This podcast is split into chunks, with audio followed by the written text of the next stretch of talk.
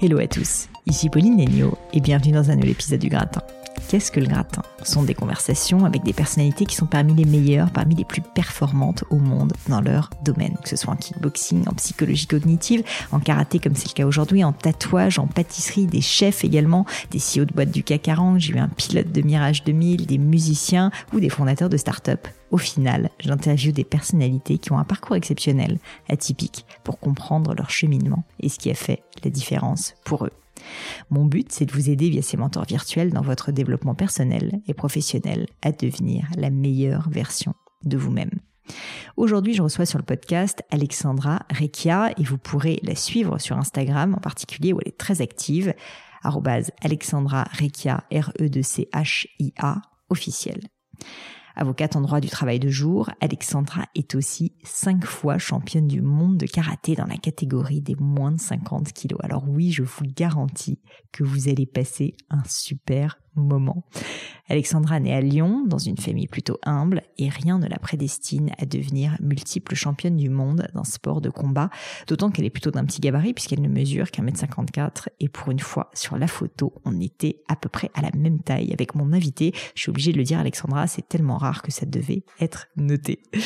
Mais ça, c'est la carapace extérieure d'Alexandra. À l'intérieur, c'est une vraie lionne, une battante. Elle bouillonne. Ultra compétitive dès le plus jeune âge, Alexandra veut toujours faire plus. Elle supporte la douleur, le travail ou l'effort sans fin d'une répétition de gestes refaite mille fois. Alexandra m'a parlé de la naissance de sa vocation pour le karaté, son sport, de ses débuts à l'âge de 6 ans, à la consécration lors des championnats du monde de Bercy en 2012. Mais la particularité de cette athlète est qu'elle décide très jeune d'allier sport et études. Entraînement de karaté le matin, cours à la fac de droit dans la journée. Elle finit par passer son barreau et se spécialise en droit du travail. Les deux se mêlent et Alexandra jongle entre le tatami et la plaidoirie. On a parlé de son entraînement, de sa préparation mentale, de la difficulté d'allier une vie professionnelle épanouie avec un sport de haut niveau, d'alimentation aussi, ou encore de cet état de flow, ce fameux état de flow que connaissent les champions, une maîtrise absolue du geste, où on est presque à l'extérieur de soi, vivant au ralenti le combat. Ça laisse rêveur. Mais je ne vous en dis pas plus et laisse place à ma conversation avec Alexandra Rekia. Bonjour Alexandra, bienvenue sur le gratin. Bonjour Pauline. Je suis ravie de t'accueillir parce que ton parcours est hyper impressionnant. Je suis très impressionnée de t'avoir en face de moi et, euh, et du coup j'ai réfléchi à comment euh, comment commencer cette interview. J'aime bien surprendre mes invités au début, donc c'est le moment où tu as peur. et en fait j'ai fait des recherches sur toi et je suis tombée sur une citation pour te dire une phrase que, que tu as aurais dite, qui m'a marquée. Donc euh, je vais te la lire et je veux bien que tu m'expliques le contexte dans lequel tu l'as dite et puis surtout que tu me tu me dises en fait bah, ce que tu as voulu dire par là. J'ai peur là parce que j'ai dit plusieurs trucs donc. Non, non, je te rassure, elle est soft, elle est soft. Alors tu disais a priori, la volonté, le travail et la rigueur viennent à bout de n'importe quel défi. Mener vos projets à terme peut prendre du temps. Il faut savoir être patient et faire confiance à son entourage et ses collègues. Seul, on va plus vite, mais à plusieurs, on va plus loin. Et euh, j'ai beaucoup aimé cette citation. Et du coup, je voulais tout simplement comprendre à quoi tu faisais allusion. Et puis, euh, et puis voilà, si tu pouvais m'expliquer un petit peu ce que tu avais voulu dire par là. Alors, je suppose que c'est après les championnats du monde de Bercy en 2012 que j'ai dû dire ça, parce que c'est vrai que euh, j'ai été très performante rapidement chez les jeunes, mais avant d'être performante en senior, donc mm. dans la catégorie reine, il y a eu beaucoup de bas, beaucoup de difficultés et ça a été long et j'ai mis un peu de temps avant de m'imposer sur le circuit. Et euh, c'est vrai que pendant cette période-là, j'ai dû vraiment compter sur mon entourage, sur ma famille, euh, sur leur soutien. Parce que c'est vrai qu'à l'époque, les réseaux sociaux, c'était pas encore euh, ce que ce que c'est aujourd'hui. Et bah, je me sentais un peu seule et démunie face à ça, face à ma performance, à mes échecs répétés. Et euh, j'ai vraiment, c'est vraiment ma, ma, détermination, mais aussi euh, le soutien sans faille de mon entourage euh, qui m'a permis de décrocher mon premier titre mondial en individuel. Donc, je pense que c'est à l'issue de ce championnat-là, mmh, sachant qu'un mois avant cette compétition, j'avais pris une vraie tollée contre une de mes principales concurrentes et que bah, j'étais au plus bas et que j'étais pas en forme. Donc, je me disais, mais c'est impossible que que, je gagne, c'est impossible. Et tout s'est résolu une semaine avant la compétition. Tout est revenu dans le cadre. Les sensations étaient excellentes. Euh, J'étais en pleine forme. Tout passait. Je voyais tout, tout ce que je devais voir. Tout, Voilà, vraiment, j'étais transcendée. Et euh, ce fut le plus beau championnat de toute ma carrière euh, parce que vraiment j'avais l'impression d'être euh, en dehors de mon corps et de voir tout ce qui se passe. Le fameux état de flow. Exactement, ce fameux état de flow. Vraiment. Ah ouais, mais vraiment. Mais en fait, ça fait quoi du coup? C'est qu'est-ce que tu ressens? Mais c'est quelque chose de très fort parce que en fait, pour recontextualiser, ces championnats du monde à Bercy, 15 000 spectateurs. On était d'abord dans une espèce euh, de d'arène, de salle d'échauffement où on n'entendait rien. On était vraiment à l'abri, euh, à l'abri, pardon, du son, de, des encouragements. Et d'un coup, quand on rentre dans l'arène, et eh ben on a un espèce de brouhaha qui arrive sur nous et qui peut, qui vraiment, qui nous écrase, qui est assez impressionnant. Et euh, ben en fait, moi, je l'ai pas vécu. T'as pas entendu le bruit? Non, c'est-à-dire que j'étais tellement concentrée, tellement déterminée que euh, je voyais que ce qu'il y avait devant moi. Il y avait un tunnel. C'était vraiment un tunnel. Je voyais pas ce qu'il y avait autour. J'entendais rien. J'entendais même pas mes parents me crier dessus. Euh, vraiment, c'était euh, c'était incroyable. Et cet état de, de tout voir au ralenti, de se dire ah oui là elle va faire ça. Bam, je vais pouvoir faire ça. C'était vraiment, ouais, j'ai jamais revécu ça. C'était incroyable. Bah pas comme ça, pas, pareil, pas, pas à ce bah, point-là. Faut dire que les 15 000 spectateurs, enfin la pression, l'aboutissement de tant d'années de travail en plus, euh, j'imagine que ça doit contribuer à te mettre dans un espèce d'état de, concentration totale, quoi. Enfin, bah en fait, tous les voyants étaient au vert sur cette compétition et euh, et en plus de ça, euh, voilà, l'état de flow qui se rajoute.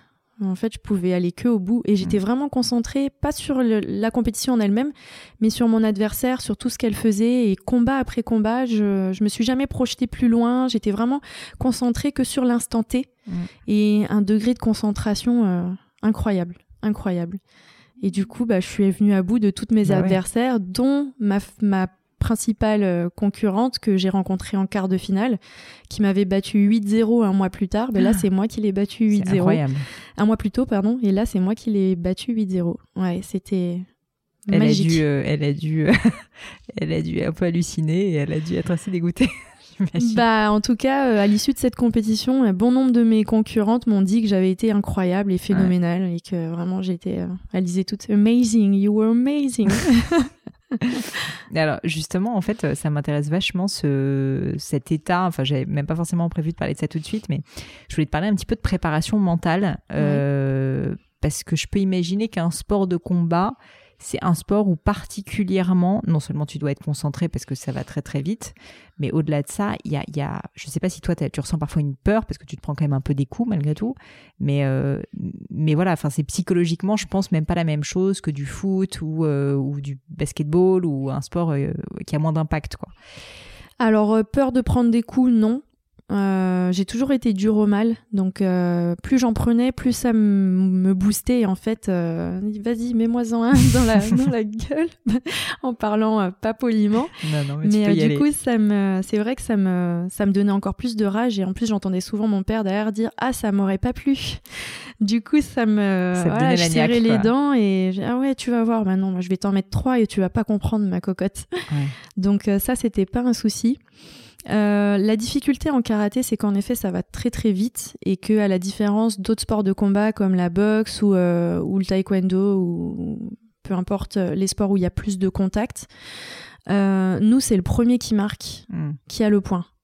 Donc c'est un peu comme l'escrime, ça va très très vite et la moindre erreur peut être fatale. Vraiment, ça peut tourner le match et, euh, et derrière c'est perdu quoi. Donc euh, c'est là la, la difficulté, c'est de d'être de, d'être tellement concentré en effet, euh, mais d'être à la fois dans un relâchement pour permettre justement euh, d'avoir euh, la bonne réaction au bon moment. Mmh. Oui, parce qu'en fait, il faut que tu réagisses en réflexe. Tu peux pas anticiper psychologiquement et te dire euh, là, je vais faire comme ça quand si elle fait ça. Enfin, le cerveau ne va pas assez vite, j'imagine. Il faut, il faut que ça soit vraiment un réflexe pour que tu. Alors, on travaille son coup d'œil, donc ça, ça aide beaucoup. Mais c'est vrai que très souvent, c'est des automatismes.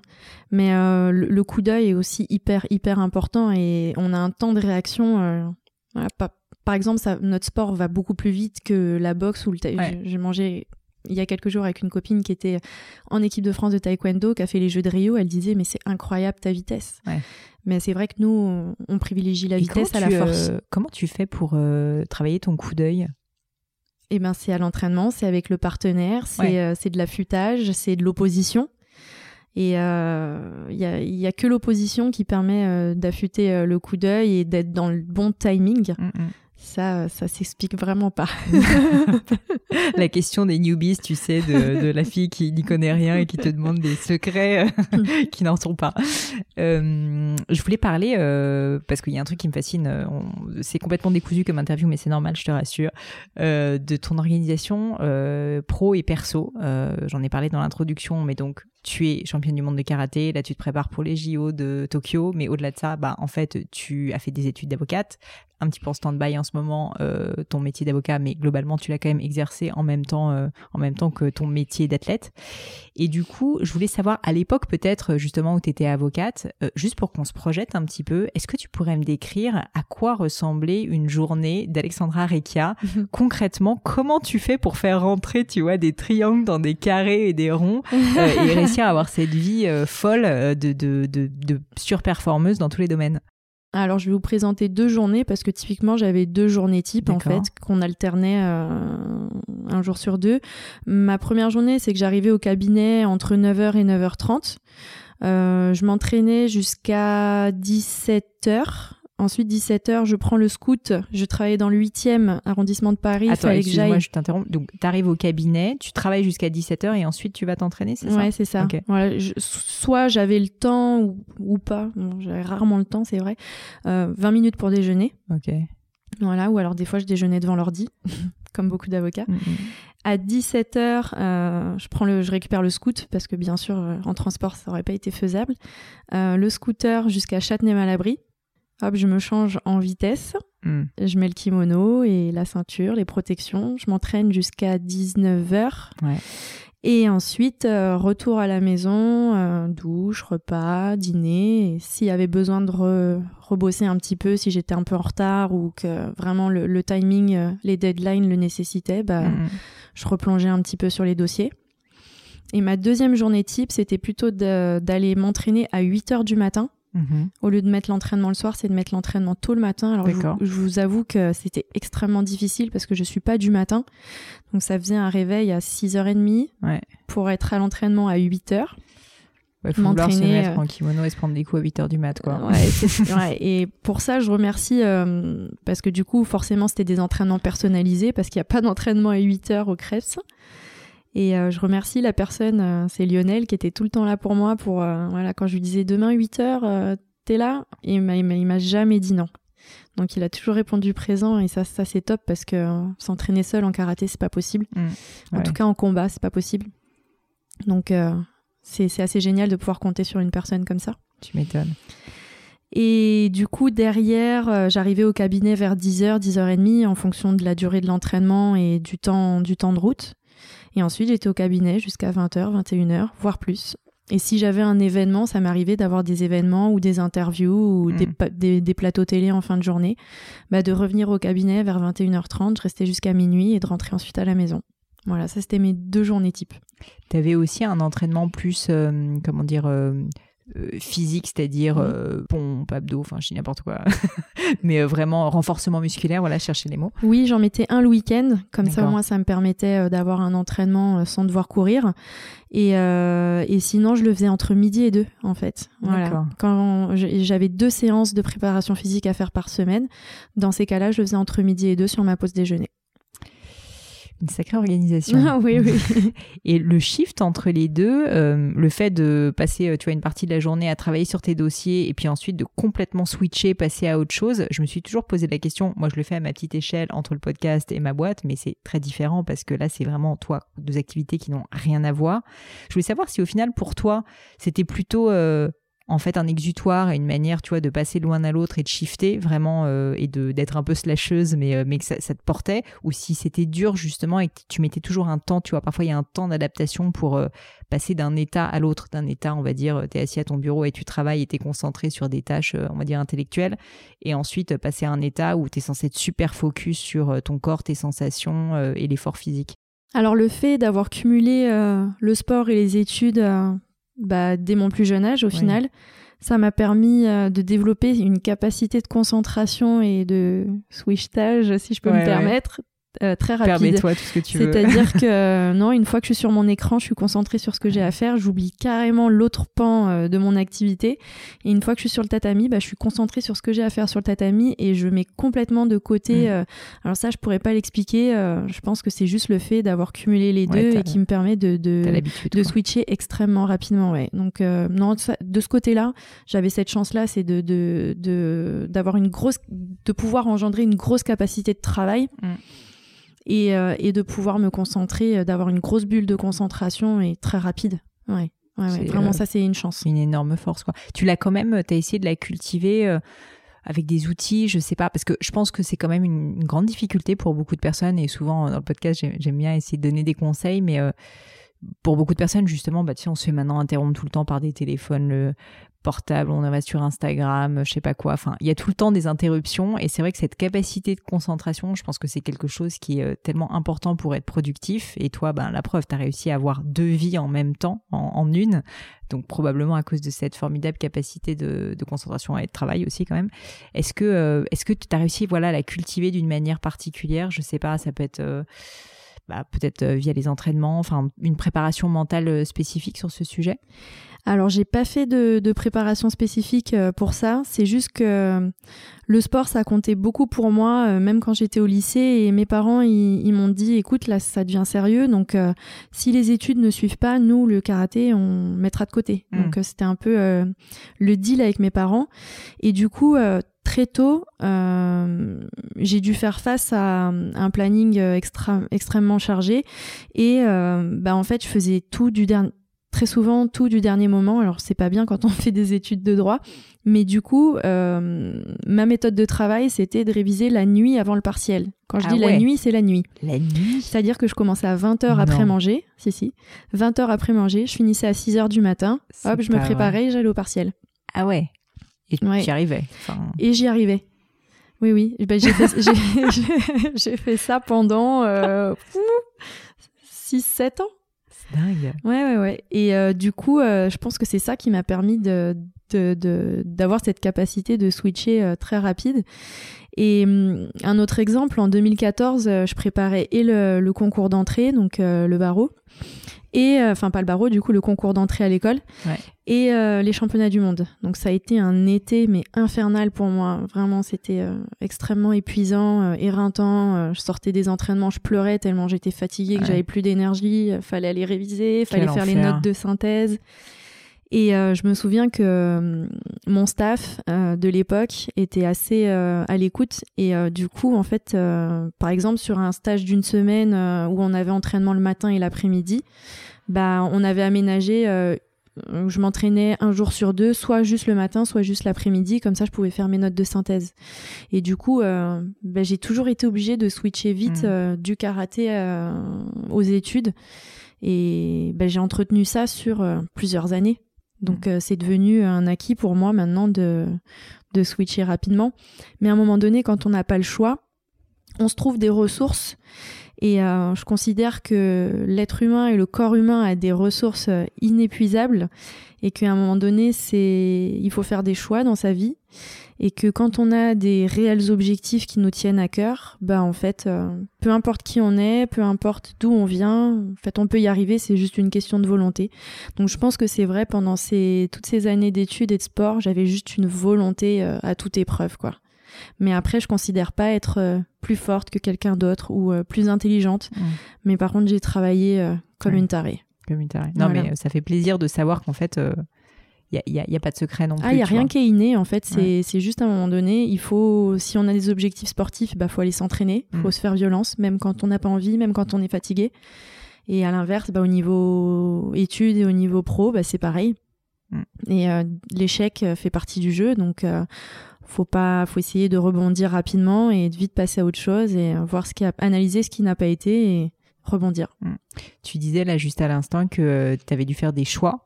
je peux imaginer.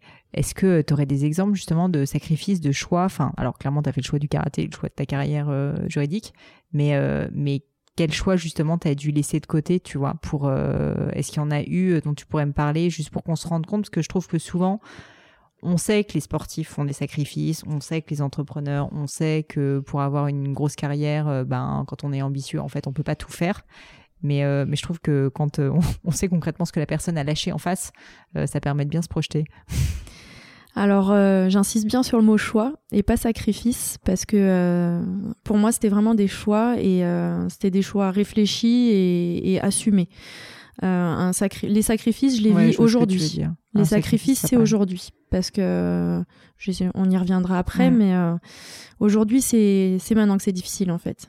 J'ai 31 ans, j'ai envie de voir autre chose et c'est aujourd'hui que c'est difficile. Mais euh, pendant, pendant ma période euh, d'études et où je débutais finalement ma carrière chez les grands, j'avais qu'une envie, c'était réussir mes études et réussir sur le karaté. Donc finalement, les choix que j'ai dû faire, bah, c'est par exemple quitter le foyer familial tôt voilà, à 19 ans, j'ai dû partir de chez mes parents, euh, prendre un appart euh, pour pour le karaté pour le coup parce que euh, en étant lyonnaise, enfin je, je, je me voyais plus évoluer sur Lyon mmh. et j'avais besoin de renouveau, de de de, de changer d'entraîneur, de changer de club, de changer d'ambiance et bah, le club que j'avais choisi et trouvé était dans le sud.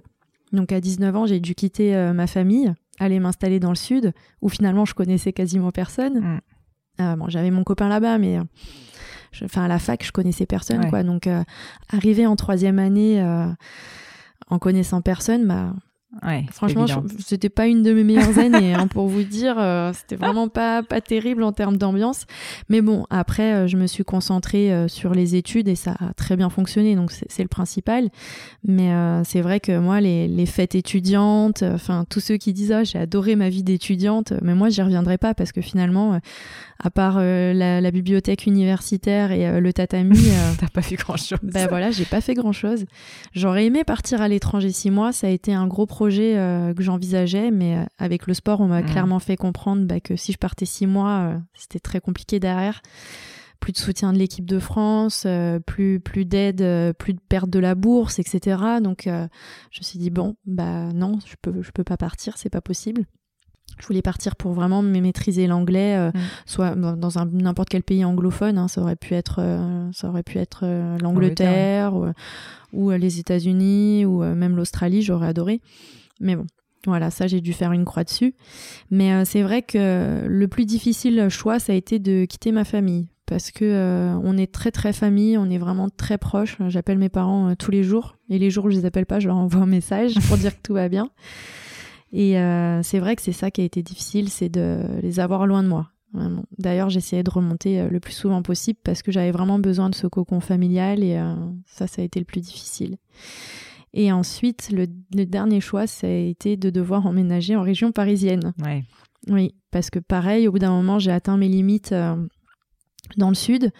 Et euh, aussi au niveau professionnel, euh, j'étais prise en Master 2, mais que sur Paris. Mm. Donc j'avais pas le choix, j'étais obligée de faire le grand saut et de passer de Avignon, enfin non, de Aix-en-Provence du coup, parce que Master 1 en Aix-en-Provence, à Paris, son froid, sa pluie, ces gens très aimables, tout ce qui s'ensuit. Ouais, ouais. Donc euh, voilà. Il y a quelques Parisiens sympas quand même, je te rassure. Mais oui, oui, je, vois ce que tu veux dire. voilà, cette ambiance un petit peu morose pendant quelques mm. mois, pendant qu'il fait froid. Non, non, non, mais euh, voilà, ça a été des choix euh, parce que je voulais réussir dans mon sport et aussi dans, dans mes études. Et c'est vrai que c'est c'est pas évident. C'est pas évident. Faut le vouloir quitter le. Enfin, je vois pas aujourd'hui des jeunes de 19 ans partir de chez eux pour aller faire des études à mm. un endroit où ils connaissent personne. Je pense pas qu'il y en ait. Euh, il beaucoup. Pas tant que ça, c'est clair. Si on parle justement un peu plus de, ta famille, de ton enfance, est-ce que tu peux m'expliquer justement à quoi ressemblait ton enfance et, au final pourquoi est-ce que tu te mets à faire du karaté, du karaté? Parce que quand on y pense quand même, euh, une jeune fille, je crois que tu as commencé quoi, vers 5-6 ans en plus? 5 ans et demi, ouais, c'est ça. Voilà.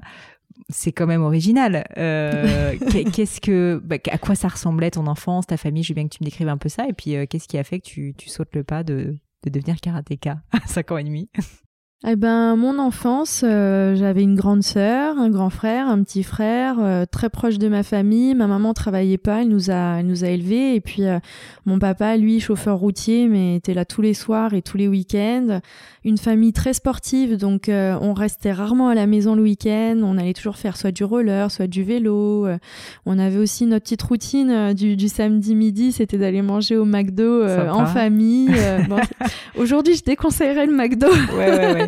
Mais bon, euh, non, non, c'était euh, vraiment moi j'ai adoré mon enfance parce que euh, mes parents étaient vraiment très des parents actifs et du coup on, on, faisait énormément de choses. On restait pas à la maison, c'était très très rare. Et à la fois, euh, j'habitais euh, dans, pas dans une cité, mais dans, dans des HLM euh, avec énormément de, de, de, monde.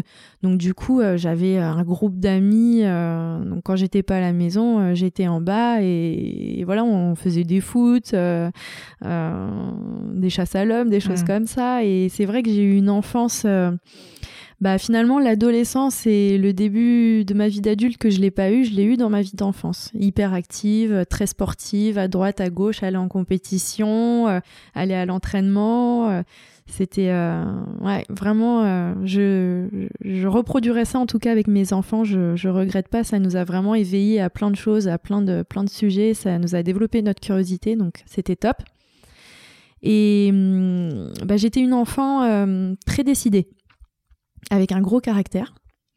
Je détestais perdre, mais vraiment plus que tout. C'est-à-dire que je tapais des crises de nerfs si je perdais un jeu de société. Donc forcément, euh, mon frère et ma sœur, ils hésitaient à jouer avec moi quand je leur proposais un jeu. Ils te laissaient gagner, quoi Non, ils me laissaient pas gagner, mais du coup, euh, j'étais souvent euh, en colère. Et j'étais même prête à aller jusqu'à tricher pour gagner, quoi. C'était vraiment, c'était assez, assez cocasse pour mes parents. Esprit de compétition ah, complètement complètement. Et du coup, euh, mes parents, quand ils se sont dit, bon, elle a l'âge de, faire un sport, ils se sont dit, on va la mettre en quoi? Elle a du caractère, mm. elle est petite, elle se fait souvent chamailler, mais pas longtemps, parce que euh, je disais la première fois, euh, tu arrêtes de m'embêter ou ça va mal se passer. Et si la personne avait le malheur de continuer, bah, il se prenait mon poing dans la figure. Ah oui. Voilà. Mais je prévenais toujours. D'accord. Je prévenais poli. toujours. Voilà. s'il te plaît, arrête. Sinon, ça va mal se passer. Donc, euh, bon. Donc ça m'est arrivé euh, quelques fois de mettre des coups de poing dans la figure. Et du coup, mes parents, ils se sont dit, bon, on a, mon papa avait fait du karaté, ma maman, elle aimait bien l'art enfin, les arts martiaux en, général. Et puis, euh, c'est vrai que les valeurs, et puis euh, aussi, j'étais la plus petite, donc d'avoir un sport où je pouvais apprendre à me défendre et à me battre, c'était... ils se sont dit, bon, on va la mettre au karaté, on va voir ce que ça donne.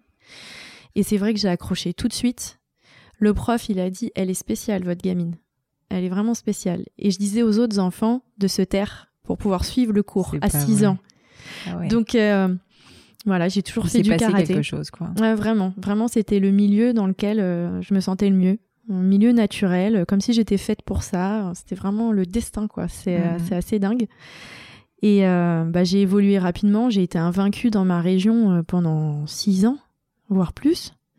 Après, premier championnat de France, bah, je fais championne de France, j'accède à l'équipe de France et tout s'est fait de fil en aiguille en fait. Et euh, voilà, j'ai l'impression que ça ça a pas été facile, c'est pas vrai, mais que euh, c'était une suite logique. Ouais, je comprends. Et, le fait que donc euh, tu, tu, décides à un moment donné de faire carrière dans le karaté, c'est un choix qui est pas évident. Alors même si comme tu avais beaucoup de succès, J'imagine que c'est une décision qui est plus facile que quand on n'est pas, pas aussi bon. Forcément. Mais, euh, mais, mais néanmoins, euh, tu vois, euh, bah, tes parents n'étaient pas non plus sportifs de haut niveau. c'est pas, c'est des milieux qu'on connaît pas forcément. Est-ce que tu te rappelles du, du jour peut-être ou du moment où tu as pris la décision avec ta famille peut-être de, de dire ouais, j'ai envie de, j'ai envie d'en faire carrière, j'ai envie. Alors peut-être de, en parallèle faire autre chose, mais j'ai vraiment envie de faire des championnats de France, de, de, me, donner, euh, de me donner dans ce sport et d'avoir un niveau national, voire mondial. Alors, on n'a pas eu ce genre de discussion parce que c'est vrai que tout s'est fait en fait euh, naturellement. On s'est pas posé de questions. Euh, le deal quand je suis rentrée au lycée, c'était que les résultats scolaires restent corrects, sinon pas de karaté. Et du coup, bah, j'ai toujours fait en sorte de faire le strict minimum à mmh. l'école pour avoir les bons résultats. Et, euh, et du coup, euh, ayant grandi là-dedans euh, avec un peu ce leitmotiv-là, bah, quand j'ai eu mon bac, je me suis dit bon, bah, je vais pas arrêter pour faire du karaté parce que de toute façon j'ai toujours fait les deux et de toute façon mes parents ils auraient jamais été d'accord, ils m'auraient jamais soutenu et j'aurais jamais fait quoi que ce soit qui contrarie mes parents. Donc du coup, je leur ai dit bon bah je vais faire une école de commerce et en pas en initiale, en alternance. Oui, mais il va falloir que tu trouves une entreprise. Alors certes, j'ai pas trouvé d'entreprise. Bon alors c'est quoi ton plan B? Bah, je vais rentrer en fac de droit. et là, mon papa qui éclate de rire, mais il s'est moqué de moi. Il va écouter le podcast, donc je lui dis papa, tu te souviens hein, comme tu t'es moqué de moi. Et moi, en fait, ça m'a tellement vexé que je lui ai répondu, mais t'es con Aïe, aïe, aïe, je me suis pris un aller-retour. je me souviens encore de. Il m'avait vexé à se moquer de moi, mais vraiment, je vais, je vais rentrer en fac de droit. Quoi Mais n'importe quoi, t'es pas capable. Et il se doutait pas une seconde que. Et c'est le challenge qui t'a donné l'envie? Ouais, ouais, j'ai toujours fonctionné comme ça. C'est vrai que. Euh, alors, je sais pas s'ils l'ont fait euh, sciemment ou pas. Mais, euh, mais oui, moi, je fonctionne avec le challenge. C'est vrai que quand on me dit tu vas pas y arriver, ah bon? Bah, tu vas voir, je vais te montrer. Mm. Je vais y arriver et en plus, euh, bien comme il faut. Et, euh, et du coup, euh, bah, je suis entrée en fac de droit, ça s'est bien passé. les années ont passé, je suis restée performante sur le karaté et du coup, bah, ils se sont dit, on te fait confiance. On te fait confiance tant que le sport n'empiète pas sur les études, tu auras notre total soutien. Mm, mm. Donc au final, tout s'est fait naturellement et, et euh, c'est plus en, fait le, le, signal d'alerte, c'était les études. Vraiment. C'est si les études ça n'allait pas, et ben là pour le coup ils auraient mis euh, un point un point d'orgue sur euh, sur le fait de, de, freiner le karaté. Du coup ça n'a jamais été une discussion puisque les études ont toujours suivi. Mmh. Et tu disais un petit peu plus tôt que donc finalement, tu avais quand même réussi à très bien gérer les deux, à continuer à se lâcher finalement entre la carrière de karaté et, euh, ensuite euh, d'avocate. Tu disais qu'aujourd'hui, par contre, tu vivais un peu plus une période de sacrifice que précédemment, où finalement, quand tu étais plus jeune, c'était dur, mais c'était naturel. Est-ce que tu pourrais me dire en gros ce que tu voulais dire par là? Euh, c'est vrai qu'aujourd'hui, je vis des sacrifices au quotidien parce que déjà à la base, je voulais mettre un terme à ma carrière à l'issue des championnats du monde de 2016. Euh, c'était vraiment mon dernier objectif sportif, c'était en fin d'année en plus. Et euh, derrière, en 2017, euh, bah, je prêtais serment et puis j'étais censée attaquer une nouvelle vie. Sauf que en fait, au, mois d'août 2016, on a appris que le karaté entrait au jeu, hmm. qu'il entrait au jeu de Tokyo. Et alors, heureusement pour moi, et je sais pas, mais en tout cas, je fais double championne du monde. Je fais championne du monde en individuel et par équipe je me dis je peux pas arrêter là-dessus. C'est pas possible. Les jeux c'est dans quatre ans. Je suis encore en pleine forme. Mm. j'ai encore envie euh. et du coup bah j'en parle à ma famille j'en parle à mon mon fiancé. Parce que mine de rien lui il vit avec moi. Donc euh, fallait aussi que pour lui c'est beaucoup de beaucoup de contraintes c'est beaucoup de contraintes. Je suis pas souvent là. Quand je suis là, des fois, je suis un peu euh, aigrie parce que euh, je suis stressée et que euh, bah, voilà, c'est un peu lui qui me qui me supporte au quotidien. Et donc, je lui ai dit, je lui ai dit, écoute, j'ai besoin d'avoir ton aval parce que voilà, faut qu'on, c'est un projet, c'est mon projet, mais c'est un projet finalement à deux, donc on en a beaucoup discuté et on s'est dit bon bah lui il voulait pas que j'ai de regrets et moi je voulais pas de regrets. Je me suis dit bon bah on va continuer. Du coup, euh, ben, c'est au niveau professionnel là que ça a été plus compliqué.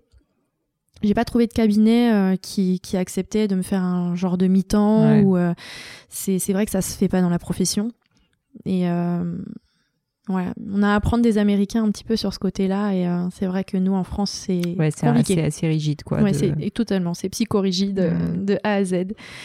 Et euh, si tu fais pas ton 9h, 19h, euh, on a l'impression que tu bosses pas. C'est ça, c'est mm. exactement ça. C'est très délicat. Et du coup, euh, bah, je me suis mise à mon compte.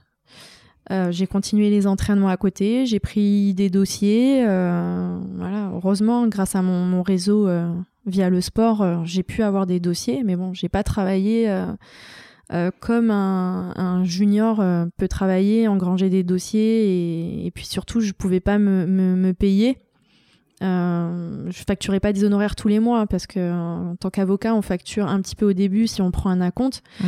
Et après, on, facture une fois la mission terminée, en fait. Donc, du coup, euh, bah moi, heureusement que la Fédé était là. Heureusement qu'à l'époque, j'avais euh, j'avais des aides euh, de, du département de l'Essonne. Enfin, que j'arrivais à, choper un petit peu des, des, bourses à droite à gauche. Je m'en suis sortie.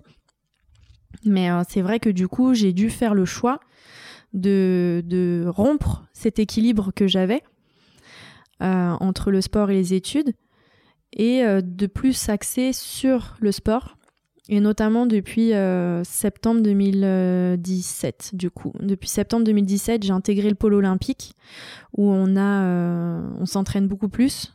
J'allais te dire c'est encore plus d'entraînement que ce que tu C'est encore plus d'entraînement, c'est encore plus d'obligation parce que pour le coup avant ils étaient un peu plus un peu moins regardants sur les, présences, sur sur tout ça et là aujourd'hui, c'est vrai qu'on est ce qui est un peu logique puisque on vise quand même un objectif qu'on n'avait jamais eu avant, c'est les Jeux Olympiques.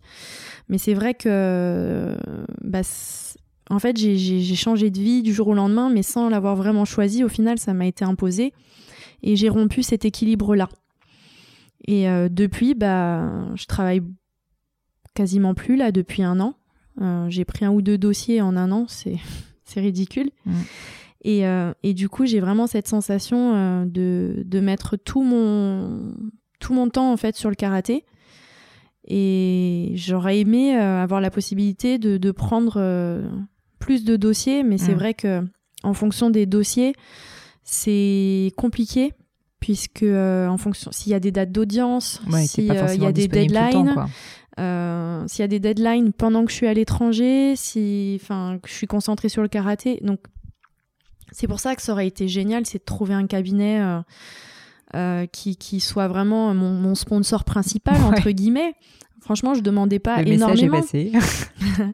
je demandais pas. Je, ouais, je demandais pas énormément. C'était juste d'avoir euh, un petit salaire qui tombe tous les mois, enfin une rétrocession qui tombe tous les mois, et de pouvoir gérer des dossiers tous les, enfin un peu tous les jours, mais sans de deadline hyper hyper proche pour que j'ai justement ce, ce temps euh, et cette visibilité sur euh, sur les semaines.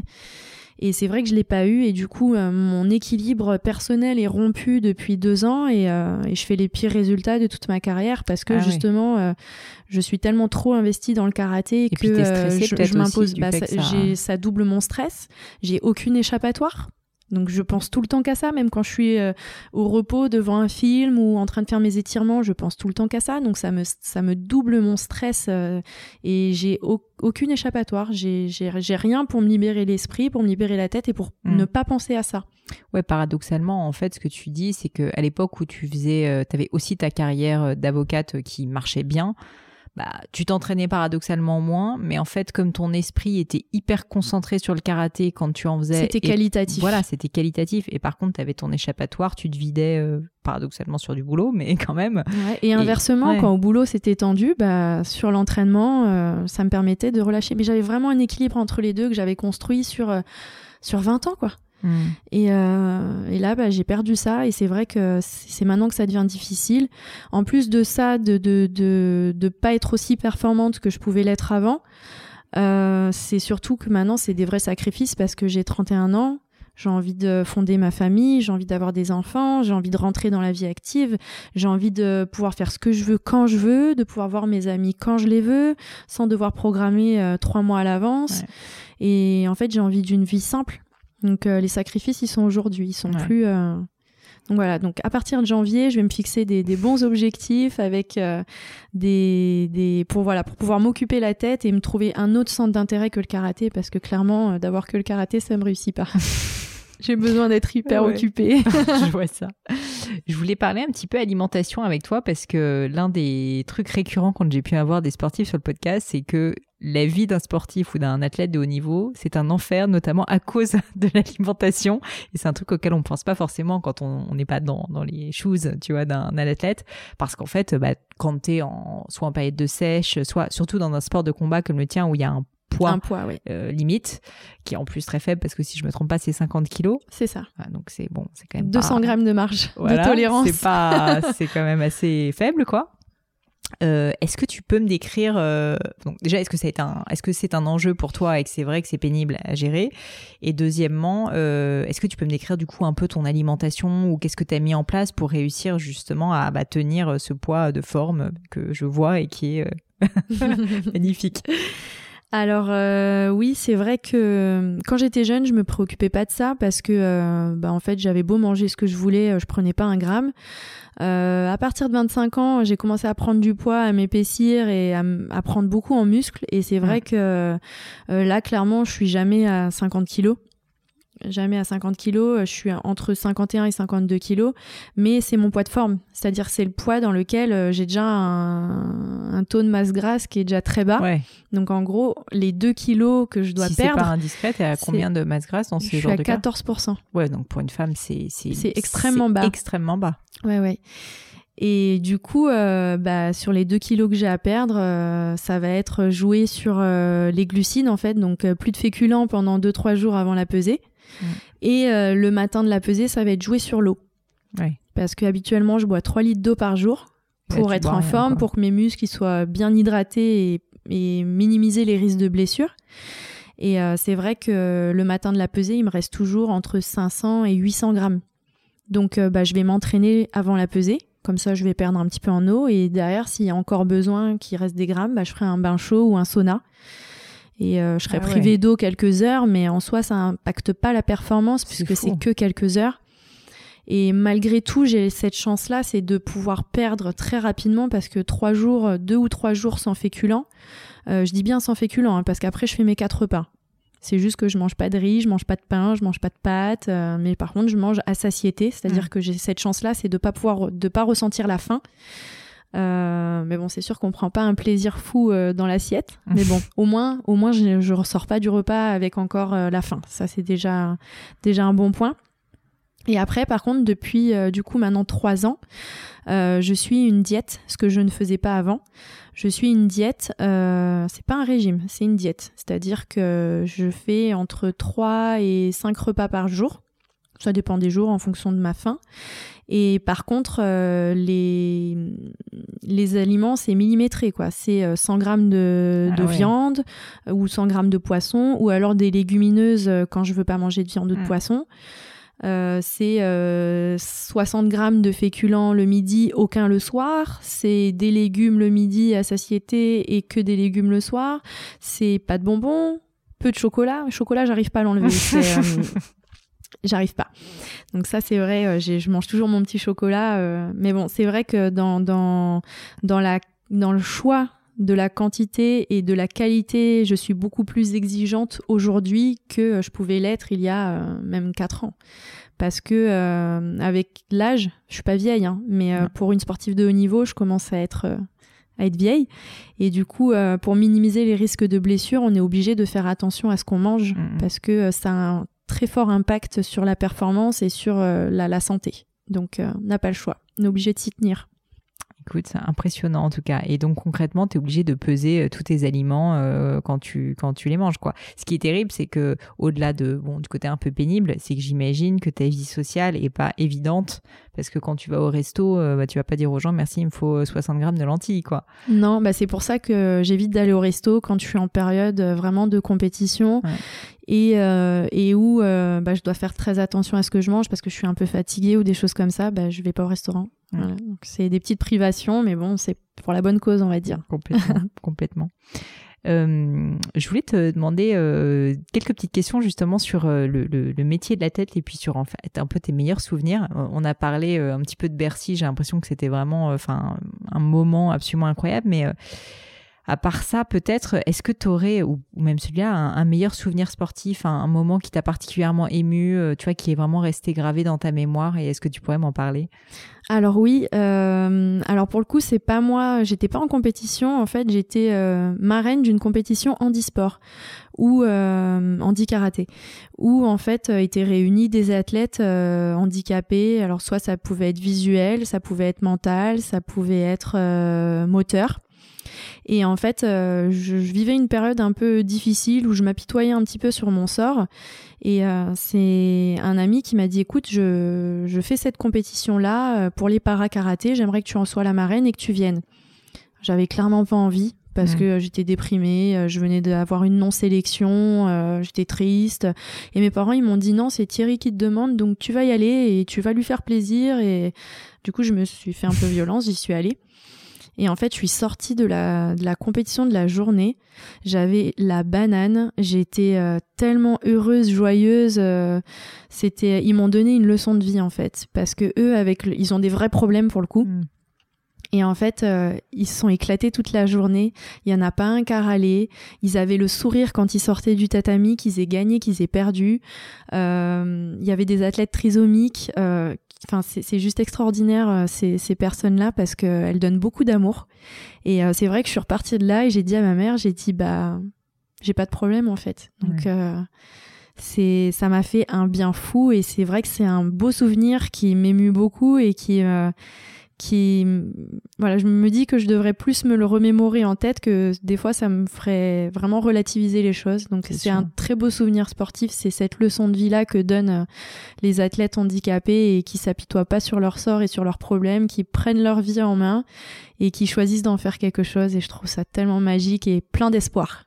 Ouais, et puis même, comme tu le disais, qu'ils prennent du plaisir en plus dans le, dans le sport, quoi, et qu'ils le font aussi pour le plaisir, parce que c'est vrai que je peux imaginer que, comme pour toi, il y a maintenant énormément d'enjeux, tu as tellement travaillé, en fait, euh, ce qui était ton plaisir quand tu avais 5 ans et demi et que tu t'es lancé, et qui Ouais. était ton sport et tout, enfin, je peux imaginer qu'en fait, au bout d'un moment, et c'est pareil quand tu crées une boîte, et c'est pareil dans plein de domaines pour un musicien, au bout d'un moment, tu perds de vue. Euh, cette dimension plaisir et je sais pas euh, comment il faut faire pour la récupérer Ouais, c'est Mais- vrai que c'est difficile parce que, voilà, par exemple, je suis ma, sur ma 16e année d'équipe de France. Donc ça veut dire, ça fait 16 ans que je fais du karaté quasiment tous les jours. euh, et au bout d'un moment, on a fait le tour, on est lassé en fait. Et euh, bah, je pense qu'il faut, pour retrouver du plaisir, euh, il faut à un moment donné lâcher prise en fait. Lâcher de, lâcher de vue euh, les, les objectifs, la performance et juste se dire en fait je fais un sport qui est totalement amateur je gagne pas du tout d'argent Mm. là-dessus donc si je, en plus je me fais pas plaisir mais euh, c'est inutile de faire ce que tu fais Mm. ma cocotte donc euh, je me dis ça je me dis que euh, à un moment donné lâche prise fais juste ce que tu as à faire sur le tatami essaye de marquer tes points essaye de mettre ta jambe dans la tête de l'autre et à la base on est là pour ça donc voilà et ça marche bah, c'est vrai Ouais, ouais, C'est ouais. tout. Est-ce que tu continues à, hum, c'est peut-être une question stupide, hein, mais est-ce que tu continues à apprendre des, des choses sur le tatami? C'est-à-dire, euh, tu disais, ça fait 16 ans que tu t'en fais quasiment tous les jours, et euh, je me dis, il y a un moment où tu as dû arriver à un niveau de perfection, tu vois, du geste, de ton art, qui est que tu dois plus avoir beaucoup d'étonnement, et il doit y avoir une certaine lassitude, euh, malgré le plaisir euh, de, de- du sport, quoi. Je voulais savoir si, en fait, au bout de 16 ans, tu continues parfois à avoir des trucs, tu dis ah putain ça c'est un petit truc que j'avais jamais chopé, c'est pas mal. Bah oui, figure-toi que oui. On arrive encore à, développer euh, son panel euh, technique. Alors, pas par la technique pure, mais plus par la façon de l'exprimer. Parce qu'il y a différents profils en karaté. Il y a quelqu'un qui va être très attaquant. Il y a quelqu'un qui va être plutôt sur la défensive contreur. Euh, il y a aussi ce qu'on appelle de l'absorption remise, où en gros on laisse l'autre attaquer et on s'appuie dessus pour Mm. relancer derrière. Et c'est vrai que moi je suis, j'ai un profil d'attaquante pure et dure. Et, euh, et j'ai eu un profil plus de contreuse euh, par la suite. Et là, je commence un petit peu à aller vers le, la troisième Donc, méthode. en fait. Et c'est vrai que le karaté, notre karaté évolue au fur et à mesure aussi. Ouais, ouais, tout à fait. Ah, Donc euh, non, j'arrive encore aujourd'hui des fois à me, à me surprendre sur des choses que je faisais pas du tout avant. Et du coup, c'est là qu'on prend le plaisir. C'est en sortant un petit peu de, de ses habitudes et, euh, et de sa zone de confort en fait finalement. Et que quand ça marche, ben, on se dit ah j'ai réussi quelque chose de nouveau. Mm. Ça c'est ça c'est chouette. C'est pour ça que quand je dis que j'ai fait le tour et que je me lasse, c'est plus la performance, être toujours un peu la tête dans le guidon, Ouais. partir en compétition. C'est un tout en fait. Je comprends. Pour euh, terminer le podcast, j'ai toujours des questions sur euh, un peu plus la vie, la vie, la mort, euh, que j'appelle le crible du gratin. Et c'est des questions un peu plus personnelles, mais sympathiques quand même. Je voulais te demander, est-ce que tu as vécu un grand échec ou un moment particulièrement difficile dont tu pourrais me parler, et puis surtout des enseignements que tu en as tirés? Alors, euh, un grand échec, oui. Euh, bah justement, c'était sur ma période un peu difficile quand je sortais des jeunes et que je devais intégrer les seniors. Euh, c'était les championnats du monde au Japon en 2008. Enfin, en fait, il y en a deux gros échecs. En 2008, euh, donc j'étais invaincue chez les jeunes. euh, Je faisais des bons résultats sur les compétitions internationales en senior, mais c'est vrai que c'était mon premier championnat du monde senior et je l'ai très très mal vécu parce que euh, je l'ai vécu en tant que spectatrice en fait. Quand je suis arrivée sur le lieu de la compétition, je disais oh, il y a elle, il y a elle, il y a elle. Mhm. Elles avaient toutes 10 ans de plus que moi. Elles étaient déjà médaillées mondiales, médaillées européennes. euh, Enfin, euh, vraiment. Et du coup, en fait, j'ai pas du tout savouré cette compétition parce que euh, j'ai été spectatrice et à aucun moment, de, à aucun moment j'ai pris, j'ai pris le taureau par les cornes et je me suis exprimée en fait. Donc pour moi, c'est ça le pire, c'est de, de perdre, c'est pas une fin en soi. Perdre, si on a tout donné, bah l'autre a été plus fort, ça arrive. C'est le jeu et il n'y a pas de souci, on peut l'accepter et on va retravailler. Mais perdre en ne s'étant pas du tout exprimé, en n'ayant pas été à 20% de ses capacités, et, et c'est pour ça que le mental a un rôle hyper important, même prépondérant. Et bah du coup, j'ai vécu ça en 2008 et ça a été vraiment une vraie claque. Mais pour le coup, la plus grosse claque, c'était en 2018, dix ans après, championnat du monde à Madrid. Euh, en plus, toute ma famille était venue, il y avait mon groupe qui était là et, euh, et je passe complètement à côté de ces championnats du monde. Quoi. Je- en plus, j'ai le kimono or parce que j'étais championne du Bah monde en titre. Euh, on attendait beaucoup de moi. Moi, j'attendais beaucoup de moi parce que je savais qu'un mois après, j'allais me faire opérer, j'allais être euh, absente de la scène internationale euh, pendant six mois minimum. Et euh, en fait, euh, je sais pas ce qui s'est passé encore aujourd'hui. C'est un peu difficile d'y répondre. Je pense que inconsciemment, la blessure, c'était euh, difficile de la gérer et que je me sentais pas prête à aborder cette compétition. Enfin voilà, le stress, j'avais vraiment clairement peur. Et bah, je perdais le premier tour et je suis passée à côté de ma compétition. Et encore aujourd'hui, quand j'en parle, là, ça va mieux. Mais il y a deux mois, j'en parlais encore, je pleurais quoi. C'est vraiment, c'est pour moi, c'était vraiment un échec, mais complet, complet parce que euh, je suis passée à côté de ma compétition, parce que euh, j'ai même pas fait un combat en fait, parce que le combat que j'ai fait, j'étais pas là, j'étais absente, je, euh, mon corps me répondait pas.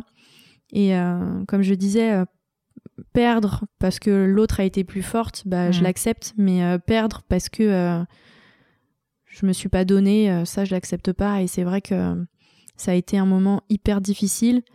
Heureusement qu'il y a eu l'opération derrière parce que du coup ça m'a permis de déconnecter un peu euh, du karaté et de me reconcentrer sur, euh, sur mon rétablissement. Mais euh, ça a été extrêmement difficile. Ouais, ouais, ouais. Et justement, je trouve que quand même dans les métiers de- d'athlète, de, sportif, de compétiteur, le fait d'avoir ce, ce rôle en titre, donc d'être le champion du monde, je trouve ça tellement dur. Tellement dur parce qu'en fait, tu es au top de, de ta gloire, de, de ton art, et puis il est remis en cause, et en Mhm. fait, tu dois te battre pour ça, et j'imagine que c'est extrêmement dur de continuer. Enfin, c'est toujours plus facile quand même, d'une certaine manière, je trouve, d'être le challenger Ah oui, on est pour essayer de choper, euh, tu vois, le nouveau titre. Et Quand tu y es, de garder sa place, t'as la pression, t'as les médias, t'as ta famille, t'as les attentes, t'as tes propres attentes. Enfin, je peux imaginer aussi que ça doit jouer typiquement et que c'est extrêmement difficile. Enfin, le, le- le- le succès aussi, euh, ce qui est difficile, c'est de l'avoir dans la durée, quoi. Oui, et c'est un mal qui est, en- qui est très français. C'est-à-dire que euh, on, on le retrouve beaucoup dans l'histoire euh, de, de sportifs français. C'est ça, c'est quelqu'un qui est invaincu, qui est très bon, qui est, qui est le meilleur de son domaine, qui a un record du monde. Et pourtant, bah, sur, euh, il va buter, mais sur quelque chose de très simple. Hmm. Et c'est un mal français qu'on a du mal à, à expliquer. Et je pense que tout se joue à un moment donné dans la tête et que c'est vrai que euh, dès que le stress prend le dessus sur l'envie et la détermination, Mm. bah c'est perdu. C'est perdu et on n'a pas les ressources pour euh, faire basculer les choses en fait. Donc c'est extrêmement difficile euh, à vivre, d'autant que si la préparation s'est bien déroulée, ce qui était plus ou moins le cas, bah on sait pas ce qui a pas été en fait. Ouais. Donc en fait, on sort de la compétition, on n'a aucune réponse. Ouais, et il y a rien de pire. Ouais, c'est Mhm. purement mental.